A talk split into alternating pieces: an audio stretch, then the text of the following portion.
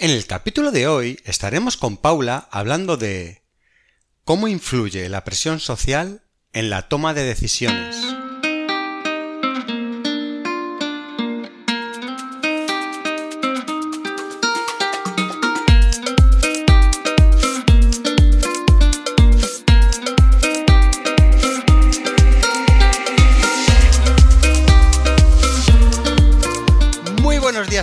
Un día más aquí para hablar de salud mental. Y como otros muchos días tenemos hoy con nosotros a Paula Massa, que como vosotros ya sabéis, es psicóloga experta en terapia online con 20 años de experiencia haciendo terapia, más de 7 años haciendo terapia online y además es supervisora de casos y apoyo del equipo de psicología online avanzada. Muy buenos días, Paula, ¿cómo estás? Buenos días, Jota, muy bien estupendamente. Genial, genial. Yo estoy aquí con un poquito de presión, no sé qué preguntarte, tengo que tomar una decisión. Y como habréis visto en el título es porque hoy vamos a ver eh, cómo influye la presión social en la toma de decisiones, porque esto influye. Y mucho, influye muchísimo. Fíjate. No podemos imaginar cuánto. Pues si quieres, haznos así una primera aproximación, ¿no? De qué, ocurre realmente con nosotros, ¿no? Con, cuando estamos expuestos eh, y vivimos en, sociedad. Empezando por saber que, el ser humano es un animal social, es un animal gregario y por esto eh, tenemos mucho como referente siempre, siempre a los demás. Entonces ya eso nos ayuda a entender, es uno de los elementos más importantes por los que podemos entender que la presión social, que lo que eh, suceda en los que nos rodean, nos va a influir en cuanto a las decisiones que tomemos nosotros en nuestra vida, en cuanto a nuestra manera de vivir nuestra vida. Por supuesto. Fíjate. Em, esto ocurre siempre, o sea, eh, cuando somos niños que todavía a lo mejor no tenemos eh, establecido o, condicionados ¿no? por, por otras cosas, también sucede que existe alguna presión social que veas, pues, no sé, en tus amigos del colegio o en tu casa, que haga que, que, tomes esas decisiones también en base a esa presión? A su manera, a su nivel, entiendo que sí, que también. No lo llamaríamos presión quizás tanto, sino influencia social, ¿no? Desde que nacemos formamos parte de un grupo, formamos parte de una sociedad e, insisto, siempre vamos a tener como referente a los otros. Y vamos a tener, eh, vamos, debemos de tener en cuenta que cuando somos niños nuestras figuras de referencia más importantes, nuestras figuras de autoridad son nuestros padres que ya están bastante sumergidos en esa sociedad, con lo que por tanto las pautas y los guiones que nos establezcan van a estar también muy determinados, ¿no? Podemos decir, por esa presión o influencia social. No, hace falta que pongamos el término tan drástico de presión, ¿no? La salud mental es un tema muy delicado. Muchas veces dejamos pasar cosas que nos complican poco a poco la vida. Y acudiendo al psicólogo, damos un paso en cuidarnos y mejorar nuestro día a día. Psicologiaavanzada.es Terapia online desde el salón de tu casa. Entra en nuestra web psicologiaavanzada.es y pide tu primera sesión gratuita. Claro, entonces nos quieres decir que la gente toma decisiones más basadas en los demás que en las propias preferencias de uno mismo? No tiene por qué, no debería de ser así, pero en muchas ocasiones influye. Influye. Influye a veces que incluso no somos conscientes de que no estamos tomando la decisión que queremos, sino la que quiere nuestra sociedad, la que quiere nuestro grupo de referencia. Mm, hay otras veces que sí somos conscientes, pero por un sesgo de conformidad que tiene nuestro cerebro, que si quieres luego te lo explico, además a través de un experimento muy interesante que se hizo, el sesgo de conformidad, eh, también estamos siendo conscientes de que a lo mejor estamos cediendo o estamos concediendo a, lo que opinan los demás y sin embargo no es lo que nosotros consideramos, lo que nosotros percibimos o, queremos, ¿no? Mm, no sé si estamos hablando en términos demasiado abstractos. Igual podríamos ir poniendo ejemplos. Sí, pues si quieres poner algún ejemplo. Hablo directamente de este experimento que me gusta mucho, es el experimento de Ast, eh, Salomon Ast, bueno, en estadounidense sería más bien Ast, eh, su pronunciación.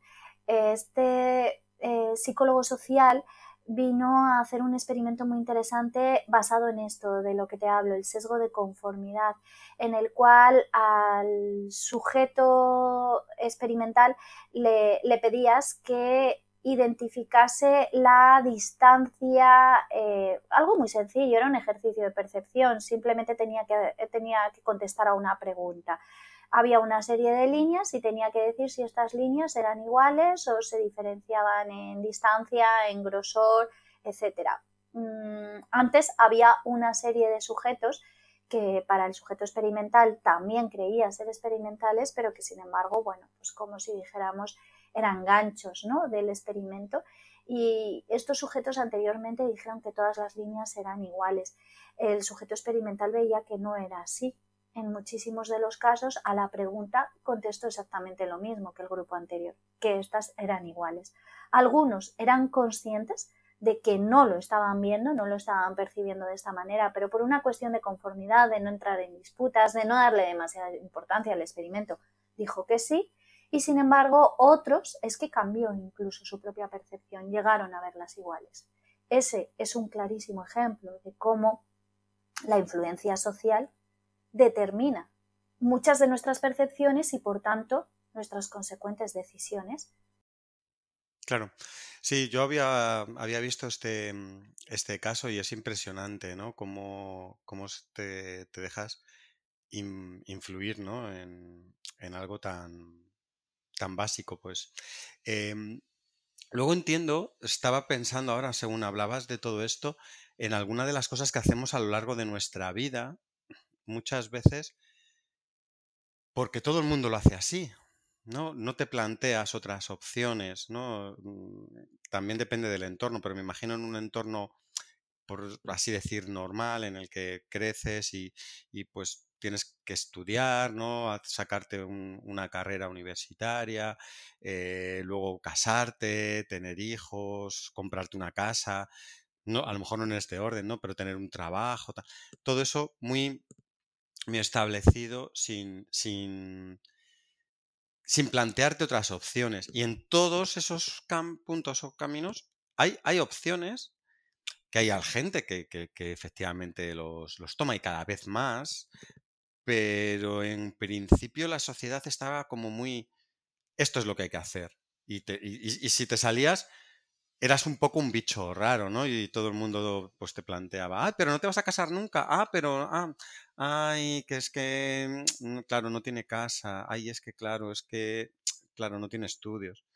Y a lo mejor hay otras alternativas tan buenas o mejores que esas, ¿no? Por supuesto, siempre, siempre hay alternativas a las decisiones que nos pueden proponer los demás, ¿no? O que nos propone la sociedad en general.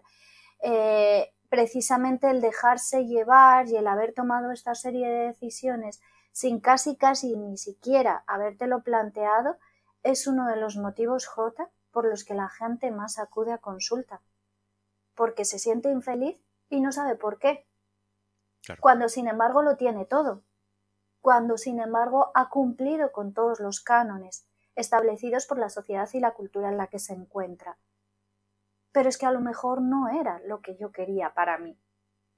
Y hay quien se lo plantea y quien es consciente que no está tomando la decisión que quiere, y aquí también te hablo de otro sesgo que comete nuestro cerebro, eh, es, eh, no, sé, no sabría cómo llamarlo, creo que tiene bastante que ver con el sesgo de conformidad también del que te estaba hablando, y es el de que cuando hacemos las cosas distintas a como la hace el resto de la manada, fíjate que te hablo en términos muy animales, nuestro cerebro nos manda una señal como si nos estuviéramos equivocando, por defecto. Por defecto. Entonces es muy difícil muchas veces luchar contra esa alarma que se despierta. Lo primero que podemos pensar cuando estamos tomando una decisión alternativa a la que nos establece la sociedad es que nos estamos equivocando. Y a lo mejor ante esa sensación de equivocación puede ser uno de los motivos por los que entonces retrocedemos y nos volvemos por el camino establecido. Claro. Sí. Y mm, habrá gente que se plantee, eh, que, esté escuchando y, diga, pero ¿qué otras alternativas hay? O sea, puedes estudiar, pero puedes prepararte de otra forma, ¿no? Y, incluso la experiencia de vida eh, eh, puede ser una forma de aprendizaje. El vivir no tiene por qué ser en, tu propia casa que hayas comprado, puedes optar por alquilar o incluso seguro que otras mil opciones, ¿no? Que, mm, y, buscar trabajo puedes buscarlo, pero a lo mejor también puedes crearlo, ¿no? Y, emprender. Eh, hay, hay, muchas alternativas que gente mm, ni valora, ¿no? El otro día me resultaba curioso, eh, no, recuerdo quién era, que hablaba con gente que estaba estudiando una carrera eh, de empresariales y, les preguntaba a los alumnos cuántos iban a emprender. Y era la minoría, la mayor parte de la gente iba a buscar trabajo cuando en teoría estaban formándose para, para crear empresas y no, y no, no, no era su objetivo es curioso, ¿no? Porque incluso esa gente pues está buscando en que ser empleados, ¿no? Eh, que es lo que la sociedad nos, invita ¿no? a, que hagamos. ¿Hay, algún otro ejemplo así claro en, el que la presión social... Em, a mí se me ocurren algunos que ahora si quieres comentamos, pero no, no sé si a ti se te ocurre también alguno que pueda ser interesante. Pues plantealo, plantealo tú. Por ejemplo, a mí así a bote pronto es un tema que trato muchísimo en consulta, es el tema de la maternidad en las mujeres. a partir de cierta edad, ¿no? Eh, hay ahí, bueno, llámalo reloj biológico, hay algunas que no, simplemente es una presión social. Hay una serie de comentarios alrededor de sus vidas que les hacen hacerse el planteamiento cuando a lo mejor ni siquiera nunca se lo habían hecho. Sí, yo creo que es, sobre todo antes mucho más. Ahora cada vez yo creo que, no, que no aparece tanto, pero antes era, era obvio, ¿no? Una mujer que había cumplido 30 años y no era madre em, ya llamaba mucho la atención, ¿no? Era... El famoso se te va a pasar el arroz, ¿no? Sí. y que no había ningún pudor a la hora de decirlo. Ninguno. Y fíjate qué circunstancias puede haber que no, no mm, detrás, ¿no? Que a lo mejor puede ser que, simplemente no quieras tenerlo, pero incluso puede haber una circunstancia que es que no puedas, ¿no? lo que sea con lo que puedes estar metiéndote en, un jardín ahí, comentando algo así. Eh, el ejemplo que a mí se me estaba ocurriendo era lo que hemos vivido no hace ya tanto, aunque parece que ha pasado una eternidad, durante la pandemia, eh, toda la presión social que había en torno a, esto, ¿no? el, que nosotros mismos nos convertíamos en policía. Eh, eh, fíjate esa persona que ha salido a la calle, uno que ha entrado en un sitio sin, una mascarilla o ha hecho eh, algo horrible, ha sacado a pasear al perro ya tres veces. ¿no? Mm, e, e, era como una presión enorme ¿no? que teníamos todos por cumplir unas normas que ni estaban claras, que nos las cambiaban cada dos, días y, y, aún así, según iban actualizándose, todos teníamos y ejercíamos a la vez esa presión. Sí, no llegábamos ni siquiera a plantearnos un razonamiento ¿no? de estas normas, no entendíamos cuáles eran los criterios por los que se establecían, pero aún así las cumplíamos. Hombre, aquí se explica a raíz del desconocimiento. Estábamos ante una situación totalmente desconocida para todos. Si no cumplíamos las normas, podía ser un caos y no sabíamos las consecuencias a las que íbamos a llegar.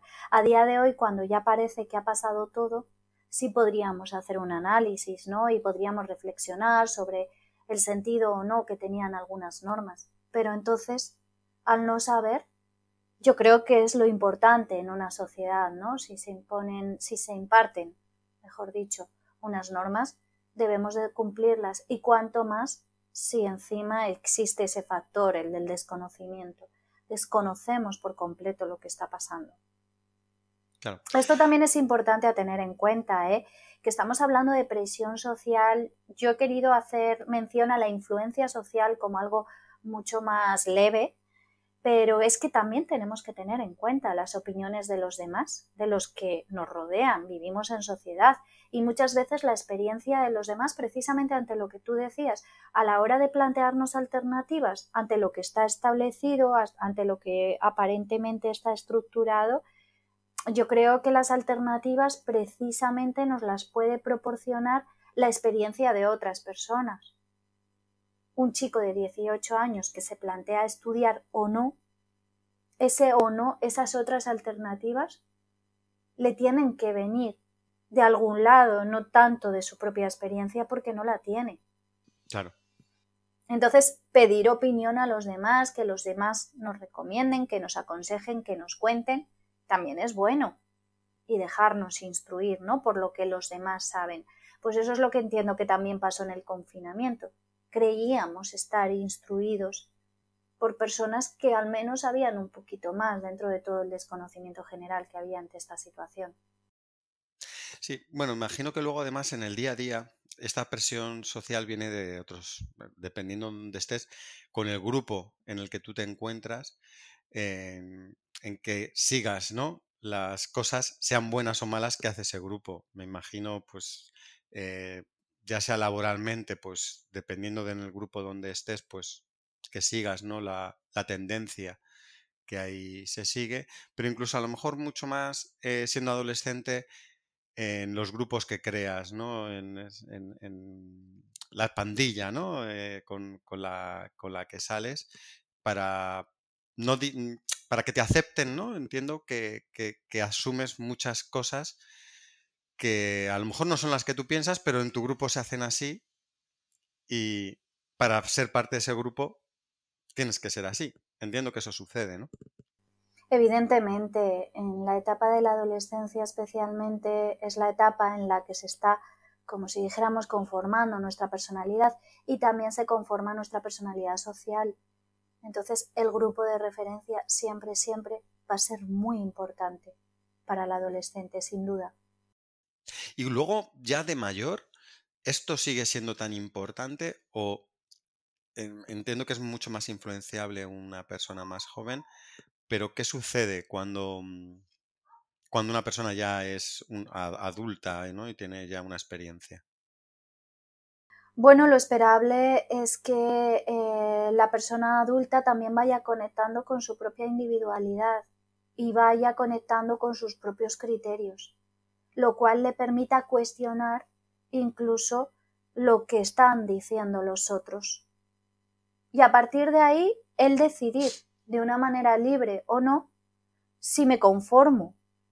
Porque muchas veces, insisto, conformamos, nos conformamos ante lo que no nos es tan importante y también con el objetivo de evitar una lucha o evitar una disputa. Si esta decisión la estamos tomando de manera consciente, también puede ser una decisión correcta, no ha de ser criticable siempre, ¿no? Claro. Eh, ¿Aquí tiene parte de influencia la autoestima de cada uno? Sin duda. Sí, yo creo que sí, confiar en uno mismo, creer en uno mismo, es algo que le va a permitir, creo que es antes y después, creo que es causa y consecuencia. Si tú crees y confías en ti, también te vas a saber escuchar mejor y también te vas a poder encontrar mejor ante esa encrucijada de caminos, ante ese momento de toma de decisión. Y al revés. Y el hecho de haber tomado decisiones, el hecho de haberte permitido a veces incluso el haberte salido de la norma, también puede incrementar la confianza y la seguridad en ti mismo. Porque, por ejemplo, has podido observar que funciona, que esa primera señal que te mandaba el cerebro de poderte estar equivocando no era cierta, y la supiste cuestionar y te la supiste saltar. Claro. Y luego viste que el resultado fue bueno, ¿no? Cuando el resultado lo es. Eh, luego, además, has dicho una cosa antes que es, que es muy importante, que, comentabas la opción de que una persona más, más joven sepa que hay otras alternativas a, los estudios, pero que si alguien no se lo dice, no, no lo sabe. Entiendo que al final la educación, el conocimiento, la experiencia hace que puedas tomar mejores decisiones porque tienes más datos, ¿no? Sin información es más difícil, ¿no? Tomar las decisiones. Claro, claro, claro. Hombre, supongo que esa es la ventaja que también tenemos, ¿no? Las personas adultas. Hemos tenido una serie de experiencias, hemos tenido una serie de vivencias y en base a ellas contamos con una mayor información, con un mayor número de datos para también elaborar nuestros propios criterios y en base a ellos tomar nuestras decisiones. Tomar decisiones es algo muy complicado, Jota, porque siempre, siempre van a implicar una renuncia. Y renunciar nos cuesta. A veces lo queremos todo, ¿no? Eh, ¿Qué debe hacer eh, una persona? ¿Hay, algo que se haga lo correcto? Es, es decir, es mejor seguir la presión, ¿no? La presión social y dejarte llevar por esa corriente de hacer lo que hacen los demás y vivir tranquilo, ¿no? En esa burbuja. ¿O es mejor romper esa burbuja y buscar tu camino propio? O depende de cada persona, no lo sé. Seguir la corriente, el dejarse eh, influir por los demás o incluso mm, tomar tus decisiones en base a la presión social porque sí, porque ya está determinado, es un grandísimo error desde mi punto de vista, la vida es cambio y tenemos que cambiar. Y si siempre estuviéramos haciendo lo que hacemos, lo que hacen los demás, lo que hace el resto, lo que determina nuestra zona de confort, nunca saldríamos de ella. Entonces, porque sí sería un error, porque lo hemos valorado, porque hemos sido conscientes, porque nuestros criterios se adecúan bastante a lo que nos establece la norma, fenomenal pero porque al final será una decisión exclusivamente tuya.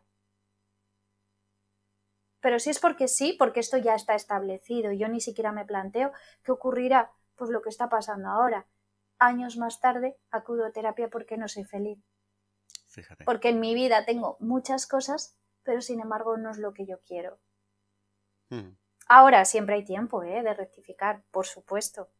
Y, y siempre eh, existe la opción de dar ese giro y volver a, intentar aquellas cosas que siempre hayamos querido, por supuesto. Importantísimo haber pasado, pasar por ese proceso de terapia en el que luchamos contra esos propios sesgos de nuestro cerebro, eh, ante esas creencias de confusión y aprendemos a escucharnos a nosotros mismos, a conectar con nosotros mismos. Un interesantísimo ejercicio, una buenísima herramienta para ello es la meditación o el mindfulness. Así que desde aquí se lo recomiendo a todo el mundo. Oye, genial. No sé si hay algo más que quieras aportar a este tema, pero me ha parecido súper interesante cómo, cómo ha ido saliendo todo. Y, si no es así, darte las gracias de nuevo por haber estado por aquí y nos vemos en un nuevo capítulo. Te lo agradezco yo a ti, Jota. Gracias a vosotros. Un saludo. Un saludo. La salud mental es un tema muy delicado. Muchas veces dejamos pasar cosas que nos complican poco a poco la vida. Y acudiendo al psicólogo, damos un paso en cuidarnos y mejorar nuestro día a día. Psicologiaavanzada.es Terapia online desde el salón de tu casa. Entra en nuestra web psicologiaavanzada.es y pide tu primera sesión gratuita.